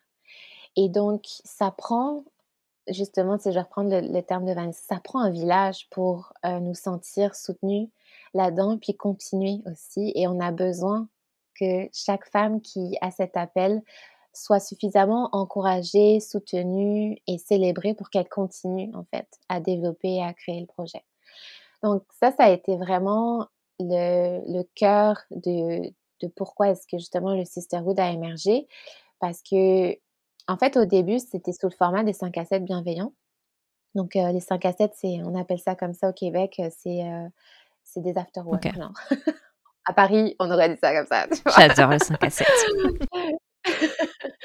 Et très terre à terre, mmh. parce que c'est de 17h à 19h. C'est très clair. Donc, tu vois, donc donc, ouais, en fait, j'avais. Initialement, c'était la graine du sisterhood parce que parce que c'est ça, moi-même étant une femme qui me suis lancée en affaires euh, dans un milieu que je connais, mais tu sais, je le connaissais en tant que cliente, pas du mmh, tout en mmh, tant mmh. qu'entrepreneur. Euh, je, je, regardais autour de moi et tous les modèles d'entrepreneuriat que je voyais, c'était pas du tout celui que je voulais, quoi tu vois, la formation de Panda dont je t'ai parlé tout à mmh. l'heure, c'était super. Ça m'a vraiment permis de faire évoluer ma réflexion. Mais c'était pas complètement adapté à mon projet parce que beaucoup trop rigide, parce que peut-être c'était une approche. Pas les mêmes valeurs. voilà. Ouais, puis tu sais, c'est. Puis encore une fois, je, je, je jette pas la pierre. On a chacun trouve ce dont il a besoin, mais moi c'était pas ce mmh, dont mmh, j'avais besoin. Puis tu sais, l'approche startup, ça me ça fonctionnait pas non plus donc j'avais besoin d'une sorte de, de, façon de créer un projet de cœur, mais un peu hybride, parce que bah, bien sûr que je veux générer de l'argent, tu sais, je veux que mon entreprise soit mmh viable. Donc entre les deux, puis je, pour ça, j'avais besoin de repères. J'avais besoin de repères de femmes qui avaient fait ça en fait, ou qui voulaient faire ça. Et, et je les ai cherchées et je les ai trouvées, mais elles étaient éparpillées, tu vois, elles n'étaient pas ensemble. Donc, c'est cool parce que ça te permet de créer des liens. mais c'est ça, il y avait très peu d'initiatives qui, qui, rassemblaient des femmes qui avaient cette, cette mmh, ambition, mmh, cette mmh. aspiration-là. Donc, initialement, c'est ça, je l'avais fait avec les 5 à 7 bienveillants. Et puis là, j'ai voulu quelque chose de beaucoup plus.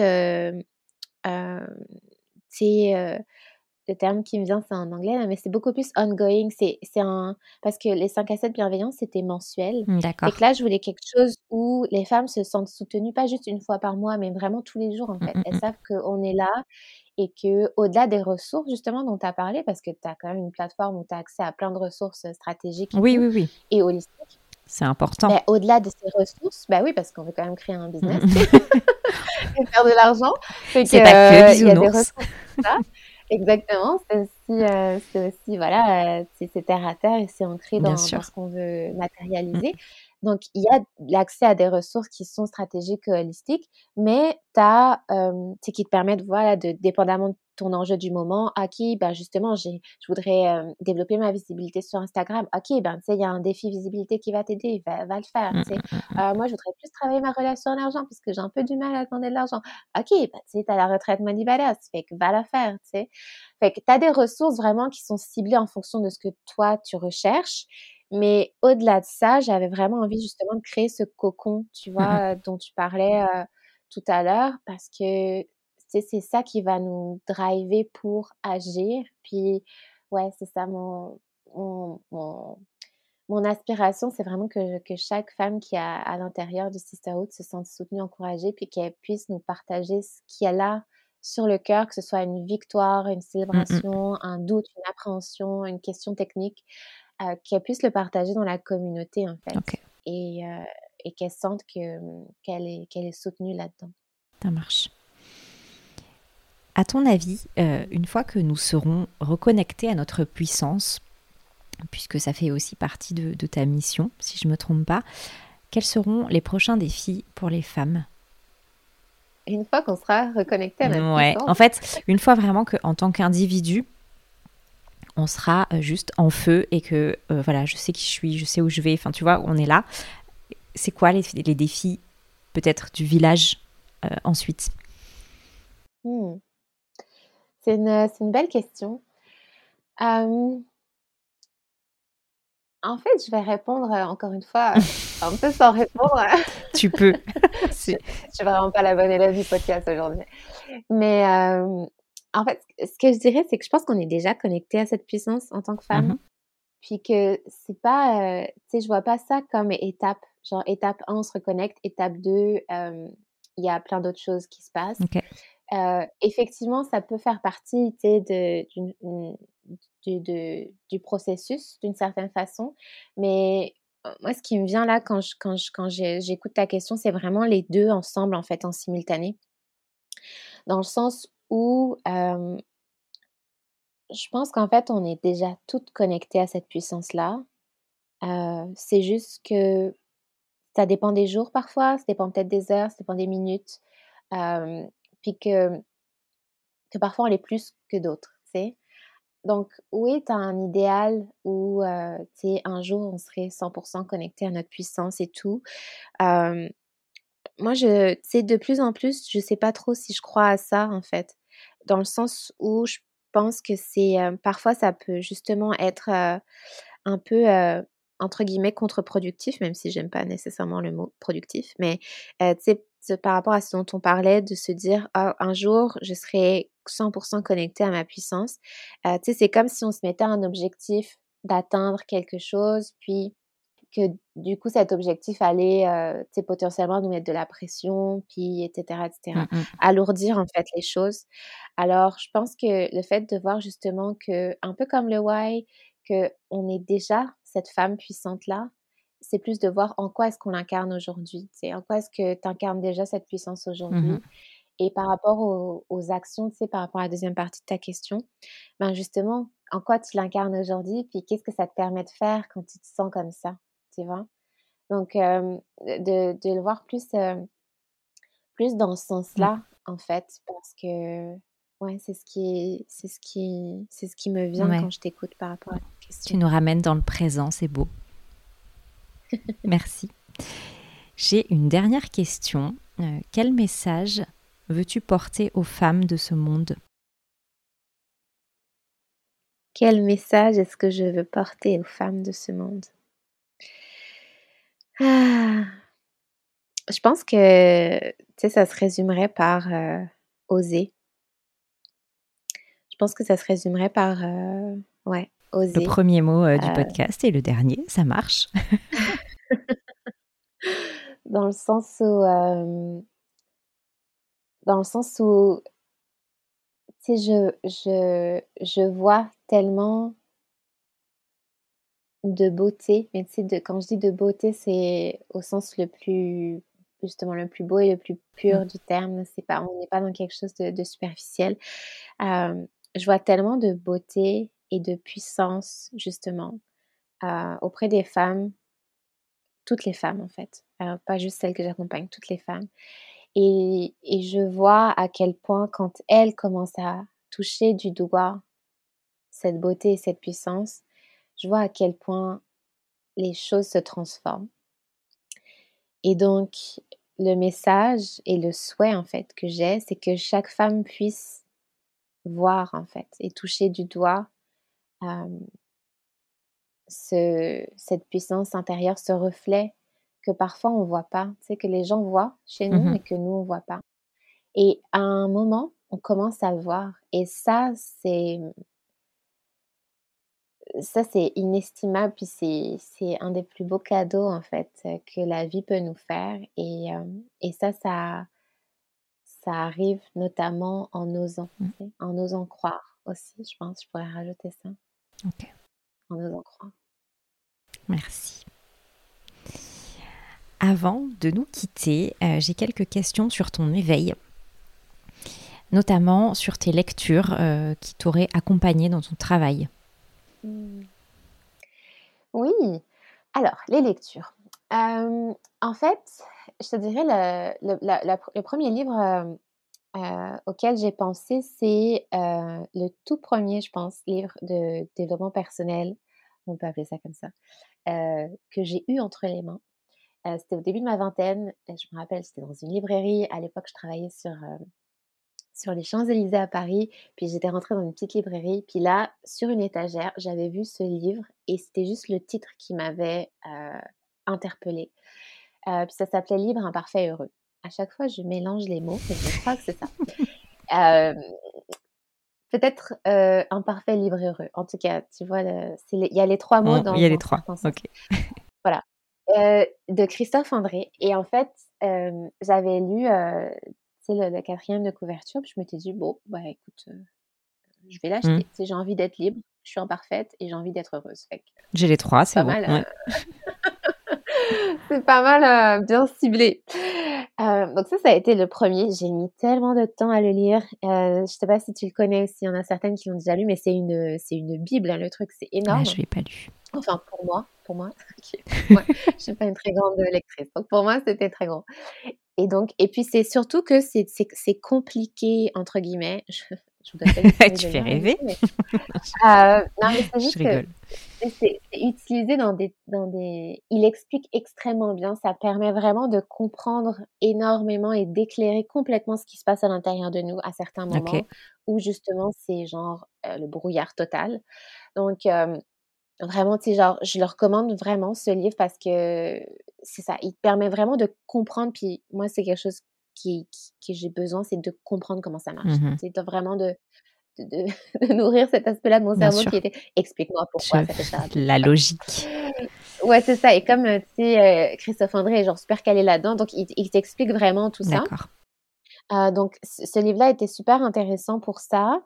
En même temps, c'est plus, moi maintenant je le vois plus comme une, un guide. Donc en fait, par rapport à mon travail, je te dirais que l'essentiel de mon cheminement a été facilité par les rencontres que j'ai faites, par l'accompagnement en hypnothérapie.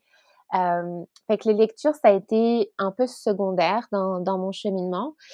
Et les lectures aujourd'hui que, que, je, que je conserve, c'est en fait, tu as deux types. Les premières, c'est du style euh, du livre de Christophe André. Donc, ils sont comme, je, les vois ça comme des guides de référence. Donc, en fait, je vais les consulter en fonction des thématiques que j'ai envie d'approfondir. Mmh. Donc, tu sais, si c'est justement la relation à l'argent, si c'est par rapport au leadership, si c'est par rapport au pourquoi, si c'est par rapport euh, au, business euh, genre pur. Euh, donc, tu sais, ça, ça, va, ça va dépendre du thème que j'ai envie d'approfondir. Puis, je vais aller, aller me chercher, en fait, des, des, des ressources là-dedans. Il y a aussi, euh, ouais, c'est ça, il y a aussi juste de l'introspection, il y a aussi euh, euh, notamment un livre Transformer sa vie, mais c'est par les, ça a été écrit par un, un moine bouddhiste. Mmh. Donc, c'est dépendamment de, de ce dont j'ai besoin, je vais aller chercher de la guidance en fonction de ça dans les livres. Tu vas piocher. Mais c'est plus, euh, ouais, exactement. Tu sais, c'est pas je le commence et je le termine. Tu mmh. c'est vraiment plus, je vais aller chercher au fur et à mesure selon ce dont j'ai bah, besoin.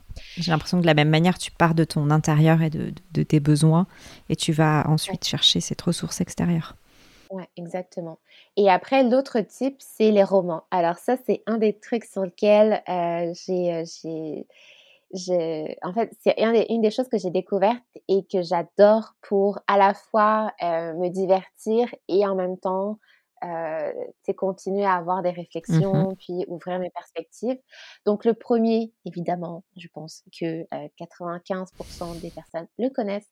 C'est, alors je suis vraiment nulle dans les titres, mais c'est euh, le roman de, de Raphaël Giordano, Ta vie, ta deuxième vie commence quand tu comprends que, mmh. que tu n'en as qu'une oui, mais le, titre est compliqué aussi.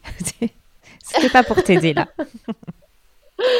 Donc ça, ça a été le premier roman un peu de développement personnel mmh. que j'ai lu. Euh, et là, j'étais comme ah mais en fait c'est génial dans le sens où j'aime les histoires et que ça m'a complètement embarqué dedans. Tu vois. Et après ça, honnêtement, un de mes romans préférés dans le même genre, c'est de Maud Ankawa, je pense que ça se prononce comme ça, qui s'appelle Kilomètre Zéro. Euh, il est, il est, vraiment trop cool. sans, vous, sans trop vous spoiler. Mais il parle d'aventure, puis de voyage, puis de spiritualité. Et, et donc, donc, tu vois, ce type de lecture-là, mmh ça, ça vient me nourrir, en fait, mais d'une autre mmh façon. D'une façon beaucoup plus douce, finalement. Puis, puis, puis ouais. Donc, okay. c'est pas mal, ouais, je te dirais les lectures qui. Ah, et le dernier, je pourrais dire, c'est bah, c'est une série de romans. Mmh qui s'appelle, ok, parce que je suis gourmande, mais j'aime beaucoup les chats aussi et tous les petits animaux cute. Et, et, et, donc, tu as une série de romans qui s'appelle Le chat du Dalai Lama. Ok, ça je ne connais pas. là encore, c'est une histoire. Mmh. je pense que c'est David Michi, je crois, l'auteur. Pardonnez-moi. Je le trouverai, de toute façon, je le mettrai en note. Mais effectivement, si tu tapes le chat du Dalai Lama, tu vas trouver. Puis ça, ça, réunit, ça réunit mes deux passions, les chats et genre la spiritualité. c'est parfait. Voilà. Ok. Je te dirais que c'est ça. Très bien. Une personne qui t'a inspiré, qui t'inspire encore d'ailleurs. Une personne. Mmh, mmh, mmh. Ah, une seule. Ah, parce que j'ai un soleil en balance, comment te dire que l'indécision fait partie de ma vie? dans les personnes qui m'ont inspirée, en fait, écoute, c'est très étrange. Enfin, c'est étrange. en fait, là, la personne qui me vient, c'est pas du tout quelqu'un que j'avais écrit, parce que dans les mmh questions, là, mais écoute, je vais te le partager parce que ça me vient. Fait que c'est ma maman, c'est ma mère qui me vient. et que, écoute, c'est ce que je vais, c'est ce que je vais te partager.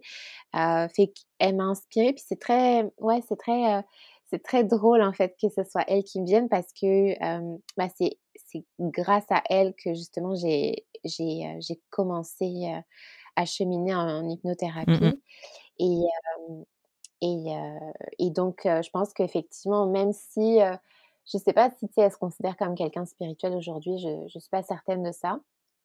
Euh, même si elle est curieuse de, tout un tas d'affaires. Euh, mais euh, je pense que, ouais, elle, écoute, elle m'inspire. je pense que par sa, par sa, sa force, en fait, et sa, sa détermination, elle, elle, nous a élevés avec mon frère. elle était maman solo. Donc, je pense que ça, ça a, ça a, été quelque chose qui a été très fort dans ma perception de la femme, sais, dont tu mmh parlais tout à l'heure. J'ai été élevée par une femme forte qui, qui, qui, qui, a géré tout un tas d'affaires, qui gère encore tout un tas d'affaires et qui a géré ça en plus toute seule, tu sais. Et que je pense que ça, ça, ça m'a, ça m'a forgé d'une certaine façon, puis c'est, ça m'a inspiré aussi, tu sais, de, de, de voir de voir toute cette puissance, tu sais, quand on parlait de puissance, de voir toute cette puissance-là, puis tu sais, très, très ancrée dans un quotidien, tu vois. Bien sûr. Je pense que c'est ça aussi. La puissance, ça n'a pas besoin d'être extraordinaire. tu portes une robe, tu portes une robe pleine de flammes, tu fais un show paillette. C'est genre, je sais mmh. pas, tu vois, mais oui, ça peut être ça, mais ça peut être aussi, tu vois, super ancré dans le quotidien et, et ça n'enlève rien à la puissance, au contraire. Au contraire. Ouais. Est-ce que tu as des rituels pour prendre soin de toi? Ah, ouais. Écoute, quand j'ai lu cette question, mmh. je me suis dit, le plus gros rituel que j'ai, c'est de prendre le temps. Et, et en fait, c'est ça, c'est, je pense que ça, c'est le, le, le, plus gros rituel que j'ai, c'est vraiment de m'offrir. Mmh. Tu sais, on parle de slow life, je sais pas si tu as déjà entendu le terme, slowpreneur. Bien sûr. Et, c'est d'ancrer ça. Puis c'est drôle parce que quand j'étais plus jeune, tu sais, j'étais tout le temps celle qui était en retard, tout le temps celle qui était un peu lente. en fait, je suis toujours lente, hein, mais c'est juste que maintenant, je suis comme, bah ouais, mais tu sais, c'est mon côté lazy, mmh. puis je bah l'assume. C'est vécu différemment. ça, ça m'apporte, ouais, exactement, c'est vécu différemment, ça m'apporte vraiment de la joie et c'est une façon de prendre soin de moi. Donc, c'est un grand respect pour toi. ouais, c'est vraiment, euh, tu sais, ça veut pas dire que je me rush pas de temps en temps, mais c'est d'accepter que j'ai un rythme qui est peut-être différent mmh de, de la norme. Euh, mais c'est vraiment, une, pour moi, c'est vraiment une façon précieuse de prendre soin de moi. Euh, puis, puis ouais, tu sais, je pensais à la musique de Bruno Mars, The Lazy Song. Mmh alors, attention, je vais chanter, c'est assez inédit dans un podcast. Euh, Today I don't want doing anything. voilà, donc, euh, voilà. comme tu constates que chanter n'est pas un métal en naturel. Mais bon, c'est ça. Donc, prendre soin de moi, je te dirais que c'est embrasser ma laziness. Ok, super. Dernière question, euh, au vu de notre entretien, qu'aimerais-tu entendre dans ce podcast? En fait, ce que je te dirais, c'est initialement, ok, tellement de personnes. Mais non, ok. Je me suis dit que ça pourrait être intéressant de d'échanger avec Myriam, par exemple. Myriam de Mayasana, qui, qui est une personne qui, qui m'inspire en fait énormément, énormément, énormément, énormément. Qui a une vision sur la vie qui est pleine de sagesse, puis qui intègre aussi des enjeux essentiels aujourd'hui. Donc, que ce soit, oui, l'intersectionnalité, le féminisme intersectionnel, puis, puis tout un tas d'autres d'autres mmh enjeux qui sont qui sont super super super intéressants en fait à explorer. Donc, je pense que elle, ça pourrait être une belle personne que j'aurais envie d'entendre davantage. après ça, après ça, je, je, pourrais dire Michelle Obama et Beyoncé, mais je suis pas sûre que. Je sais pas si elles sont dispo, on sait pas. Il faut d'abord que je parle anglais. tu pourrais être notre interprète au pire. ouais, mais, mais, euh, mais, mais ouais, c'est ça. Sinon, en anglais, euh, ouais, on parlait tantôt de des, des, des, des oui. je sais pas pourquoi ça vient là maintenant là, mais des, des ressources qui sont en mm. anglais par rapport ben, par rapport à la lutte antiracisme et d'autres choses, mais il y a quand même deux personnes qui, qui m'inspirent. Les deux, c'est des Rachel. C'est assez drôle. La première, elle s'appelle Rachel Ricketts. Je ne sais pas si tu la connais, les Canadienne. la deuxième, c'est Rachel Rogers. Puis puis, euh, puis ben, tu sais, je, je, ça, elles sont anglophones. Et voilà, c'est terminé pour aujourd'hui. Merci d'avoir écouté jusque-là.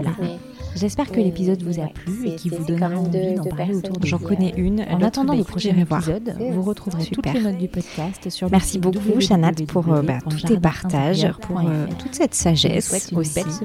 Euh, il se rappelle de, vivre bah, dans le moment présent, ce que j'en retiens en tout cas, et de prendre le temps. Merci beaucoup pour tout ça. Je te souhaite une très belle continuation. Merci beaucoup. Merci à toi, Céline.